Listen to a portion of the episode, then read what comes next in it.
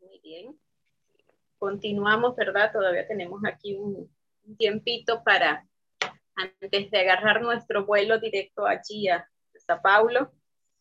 Este, tenemos aquí parte de lo que es la Haftará y los escritos apostólicos en base al estudio, ¿verdad? De, la, de nuestra parashá de Hayes Sara, ¿verdad?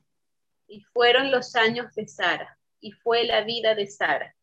Una vida plena, una vida, ¿verdad? Completa, una vida en que se pudieron contar cada uno de sus días. Fueron vividos de la forma plena, completa. Y nosotros eh, deberíamos de, a nuestro momento, ¿verdad? Podríamos, deberíamos, igual que Sara, ¿verdad? Poder tener una vida completa, que nuestros años no sean, bueno, yo realmente he vivido 10 años, sino que, que nuestro tiempo sea exactamente así como este, lo fue de Sara, ¿verdad? 127 años, reflejando toda su edad adulta, su edad joven y su niñez, ¿verdad? Como vidas plenas y completas. Por ahí escuchamos a veces tristemente de personas que, que tal vez no tuvieron una niñez porque tuvieron que tal vez trabajar, dejar de estudiar, hacer algunas actividades que no corresponden para un niño y tuvieron que crecer apresuradamente y no tuvieron esa niñez, ¿verdad? Y ese entonces cuando se cuenten sus días, esos días de la niñez, pues no pueden ser contados porque no vivieron plenamente, no lo disfrutaron, cada etapa de, de su existencia, de su vida, no fue este, como corresponde para cada una. Si entonces vamos allí a la Haftarah, está en Primeras de Reyes 1, del 1 al 31, nos, nos está recordando que en la parasha, ¿verdad? Como habló Ronald, Abraham está envejeciendo y prepara su sucesión como patriarca, como jefe, ¿verdad? De, del pueblo, del clan hebreo, consiguiendo, ¿y cómo lo hace? Consiguiendo una esposa para Isaac, ¿verdad? A y eh, esto nos recuerda en aquella oportunidad que habíamos hablado, cuando el sol se oculta, está naciendo también el sol. A la vez que se oculta, ¿verdad? En un lugar está naciendo para otros. Y allí recordábamos que en el momento en que Sara, ¿verdad?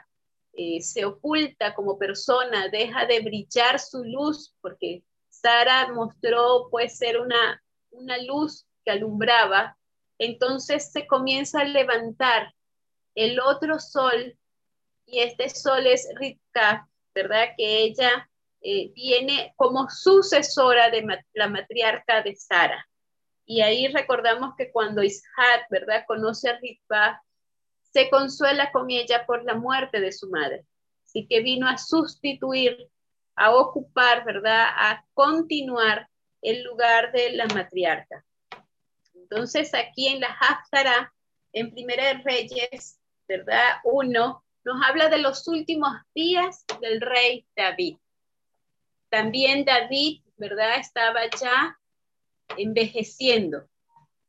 Y al igual que Abraham, él también prepara la sucesión del trono de Israel y detiene, ¿verdad? El plan malvado de Adonías de convertirse en rey.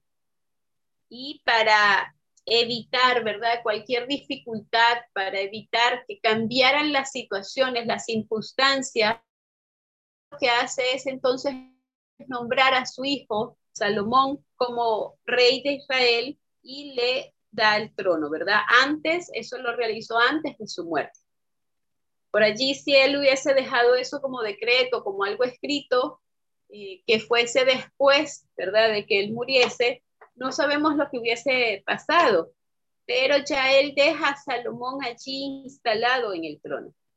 Y entonces en, en Primera Reyes 1, del 1 al 2, nos viene refiriendo esa parte, ¿verdad? Esa relación de Abraham y de David, Cuando el rey David era anciano, de avanzada edad, lo cubrían de ropa, pero no entraba en calor. Por tanto, sus siervos le dijeron, busquen para mi señor el rey una doncella para que atienda al rey, lo cuide y duerma en su lado y lo abrigue. Allí entonces vemos que ahí trajeron a una joven, a una doncella tsunamita, allí para que pudiera estar, ¿verdad? Dice una hermosa joven llamada Abisat y ella fue contratada solamente para mantener caliente. No llegó a convertirse en esposa de David. Ella solamente fue contratada para eso. Este, así que bueno, vemos que ella es de Sunen, que por lo tanto es una tsunamita, y también entonces es del mismo lugar en donde Eliseo, ¿verdad? Eh, estaba allí con la mujer tsunamita, a quien él pasaba, visitaba por allí el lugar, se quedaba en su casa, ¿verdad? Ella tuvo después, ¿verdad? Por la, por la palabra que le había dado Eliseo, ella luego tiene un hijo y toda esta cantidad de cosas sabemos que eh, ocurrieron allí. Hay algunos escritos que indican que la misma tsunamita del tiempo de David era la misma tsunamita del tiempo de Eliseo. Pero eso es complicado, ¿verdad?, de asegurar, ya que el rey David, de la muerte del rey David, ocurrió aproximadamente en el año 965, 967, antes de la era actual, y el ministerio de Eliseo fue en el año 847. Eso indica que estuve viendo allí la cuenta que serían como unos 120, 120 y algo de años eh, entre un periodo y otro, entre una este, periodo de la historia, ¿verdad? Entre David y Eliseo. Y decía yo, bueno, no es imposible porque en ese tiempo las ¿verdad? Pero es, eh, es, es difícil, ¿verdad? La tsunamita cuando estaba con David no era que tenía eh, cero años de nacida, ya por allí era una joven, o sea que por allí entre los 15, 20, 25 años debe de haber tenido. Y eso entonces nos multiplicaría la, edad, el tiempo, que en lugar de ser 120 serían ya por allí cerca de 140 años de diferencia, lo cual hace allí un poco difícil. Pero más allá de eso es eh, esas mujeres allí de, Sure, de, de Sunen, ¿verdad? Fueron especiales en dos oportunidades, son nombradas allí en, el Taná, son registradas, Una en el momento de ya de final de sus días de David estuvo allí presente. Y otra, ¿verdad? Fue una mujer allí que se conmovió, que se movió a misericordia y que reconoció al profeta Eliseo como un hombre de Hashem. Allí vemos que para que ocurriera lo de David, David estaba ya muy avanzado en edad, ya no tenía como las fuerzas para ver lo que estaba ocurriendo y en todas las decisiones que tomó y todo lo que lo llevó a, pensar estuvo el profeta Natán y una de sus esposas, Bexabeth, la madre de Salomón, quien le da la información, le indican, lo instruyen, le dicen lo que está ocurriendo y allí entonces con Adonías, ¿verdad? Con toda la sublevación, dice que Bexabel le da esa información, pero para David tampoco era, como quien dice, tenía que ser creída ciertamente porque ella era la madre de Salomón. Ella quería, ella le convenía, ¿verdad? Que, que Salomón eh, ocupara ese, ese trono, ese reino. Así que se dice, ¿verdad? Que el profeta Natán fue y confirmó todo lo que Bexabé había dicho. Entonces es cuando David, después de tener la información de Bexabé, la confirmación de Natán, este, él toma la decisión de colocar, ¿verdad? Actuar, instalar a Salomón como rey, como el próximo rey de Israel. Entonces vemos allí la importancia de, de dejarse llevar por los consejos de las personas.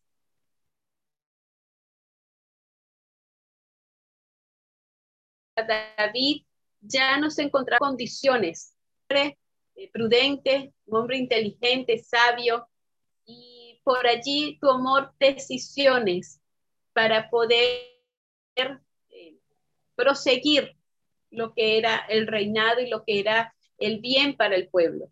Abraham, ¿verdad?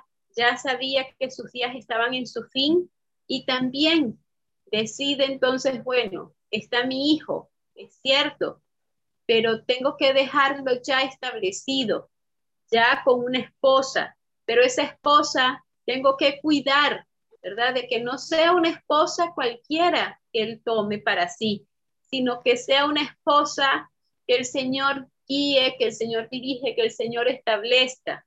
Y decide confiar plenamente, ¿verdad? Y en su siervo Eliezer.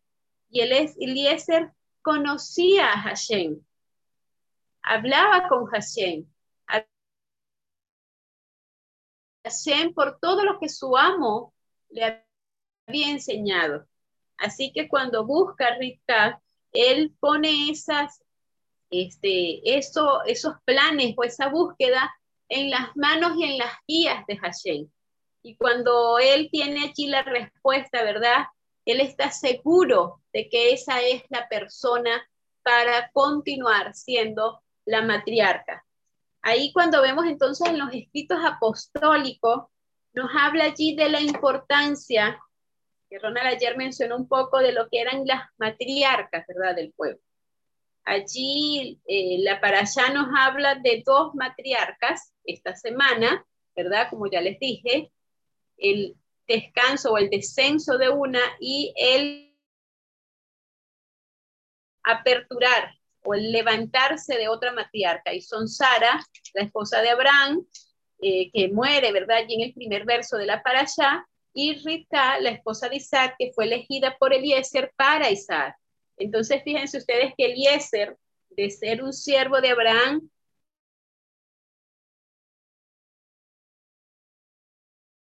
pasa a tener un papel coge a la sucesora de Sara el libro de, de, de Bereshit, ¿verdad? Es fundamental para el pueblo de Dios. La mayoría de las veces que hablamos de los patriarcas, como lo son, ¿verdad? Abraham, Isaac y Jacob, em, eh, nos centramos a veces solo en ellos, ¿verdad? Pero las matriarcas dice que son también muy importantes para el pueblo de Dios. Ronald allí mencionaba que estaba Agar, ¿verdad? Agar eh, creyó por un momento en que Sara ya no, no era, ¿verdad? Esa parte de, de, de dejar la descendencia del pueblo. Que Sara no era realmente lo que mostraba por fuera. Que Sara había perdido la capacidad y que ahora el Señor se la había dado a ella que era una hija, ¿verdad? Una princesa y que tenía, como quien dice, todas las dotes o todas las condiciones para procrear, para ser la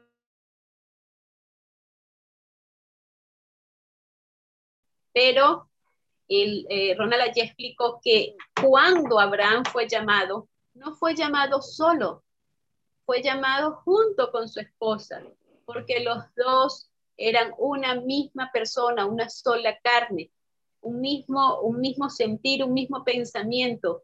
Y el plan no era con uno sí, con otro no, era con los dos. Y el Señor mismo estaba en medio de ellos. Así que ese pacto había sido realizado. Y si recordamos, cuando este, el Señor estaba allí hablando con Moshe en la carpa, en su tienda, y le pregunta, ¿dónde está Sara? ¿Verdad?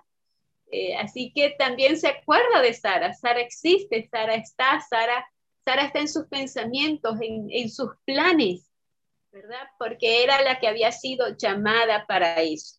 Así que eh, nosotros eh, escuchamos y sabemos y llamamos, ¿verdad? Que los patriarcas son llamados a vino, nuestro Padre. entonces las matriarcas deben ser llamadas Imenu, nuestra madre. Sara Imenu, Ribat Imenu, ¿verdad? Y este, estamos allí con Lea y Raquel Imenu, que también entonces ellas son las, eh, las que forman, ¿verdad? Eh, parte de esta generación que viene ahora.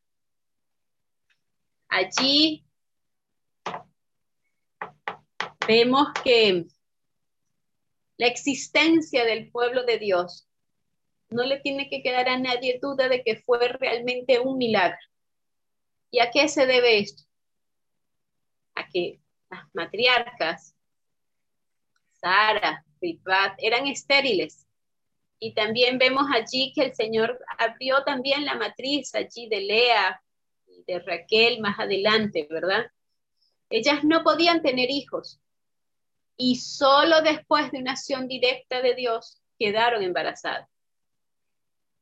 Entonces allí estas mujeres que fueron las novias de los patriarcas representaron simbólicamente al pueblo de Dios que existe por milagro y que muy a menudo se presenta en la Biblia, especialmente en los escritos apostólicos, como la novia, ¿verdad? La novia de Yeshua.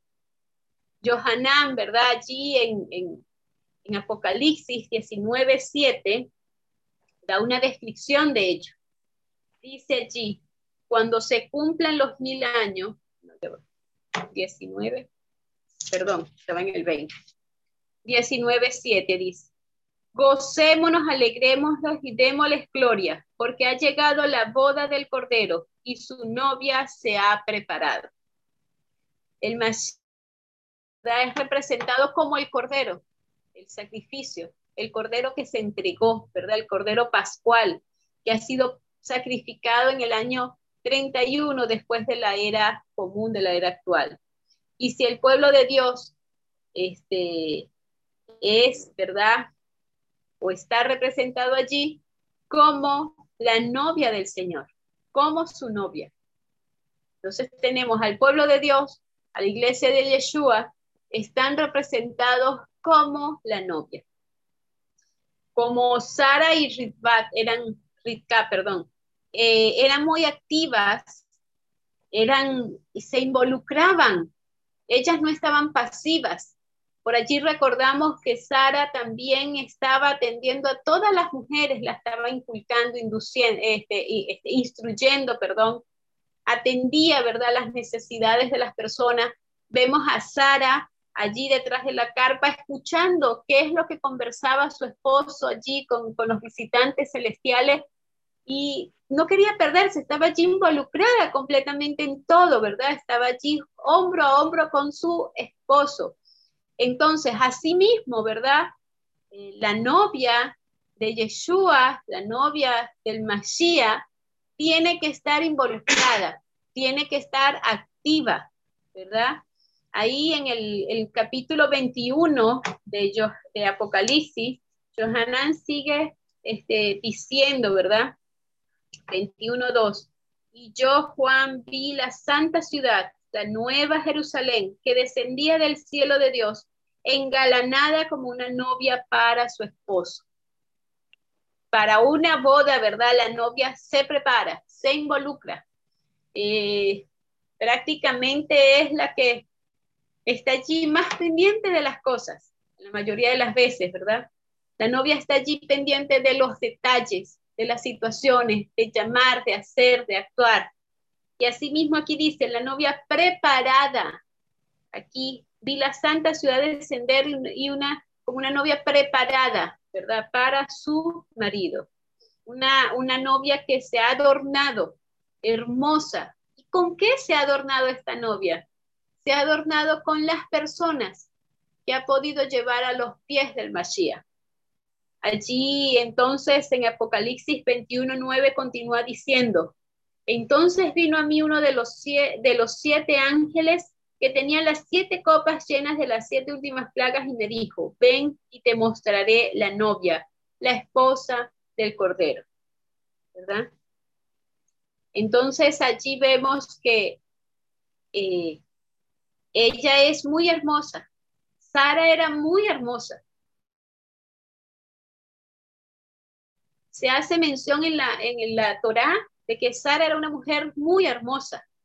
Y dice que la esposa del Mashiach, la novia del Mashiach también es, una, es muy hermosa.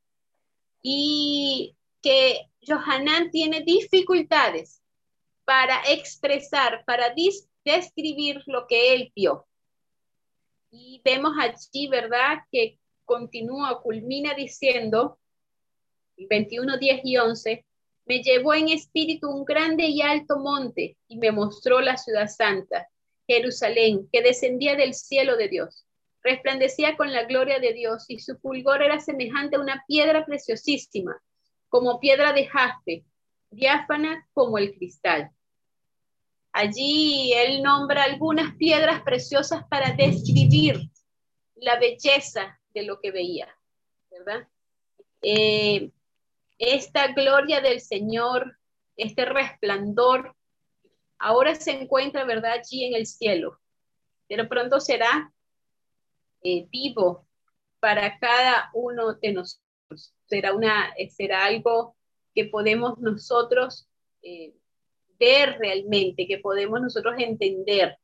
Entonces vemos allí que hay una parte Eh, una cosa que nosotros tenemos que hacer es vivir, ¿verdad? Para hacer luz para las naciones, aprender del Señor. Había una historia aquí bien interesante que hablaba de, de un rabino, un rabino, Jaín Pesán, y él tenía la costumbre de examinar a los niños locales cada mes. Mensualmente él examinaba a los niños sobre porciones de la Torá. Así que eh, luego que terminaban, él los recompensaba con dulces y con dinero.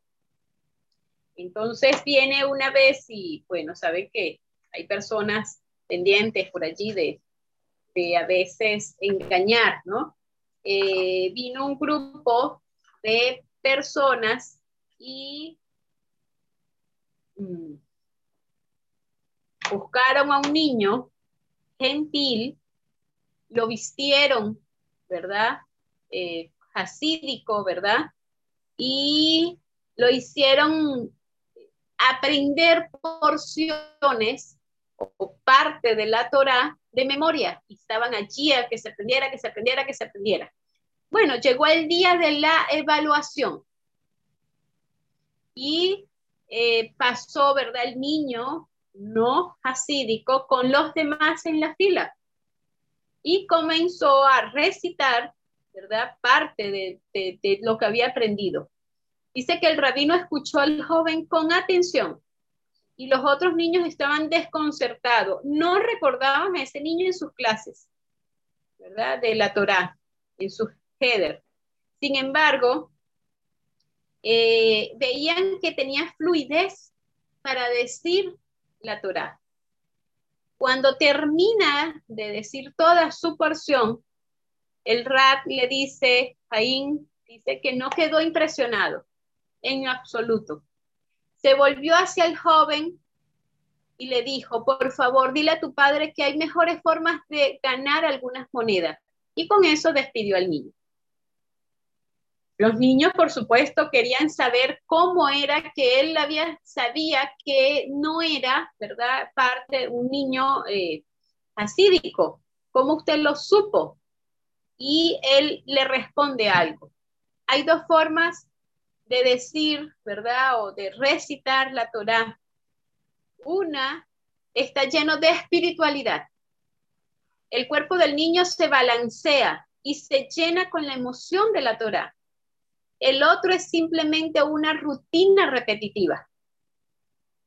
Entonces, una es que te llena de emoción, te eleva, te mueve, y otra es simplemente una repetición. Dice que el rabino le dice, a este joven le faltaba el fuego y la verdadera alegría que tienen los niños judíos al aprender Torah, y por eso sabía que no era uno de los nuestros. Con esto quería terminar. Que Hashem nos ayude a nosotros verdaderamente a aprender la Torah con el fuego que requiere ello.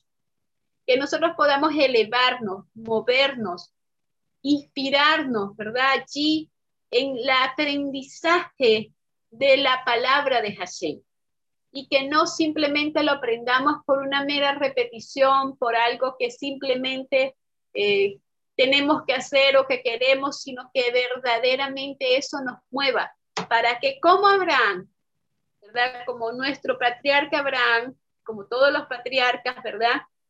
Podamos verdaderamente ser luz para todas las naciones. Que como Sara, ¿verdad? Podamos vivir una vida plena y también llegar a ser luz. Que Hashem nos bendiga. esta mañana.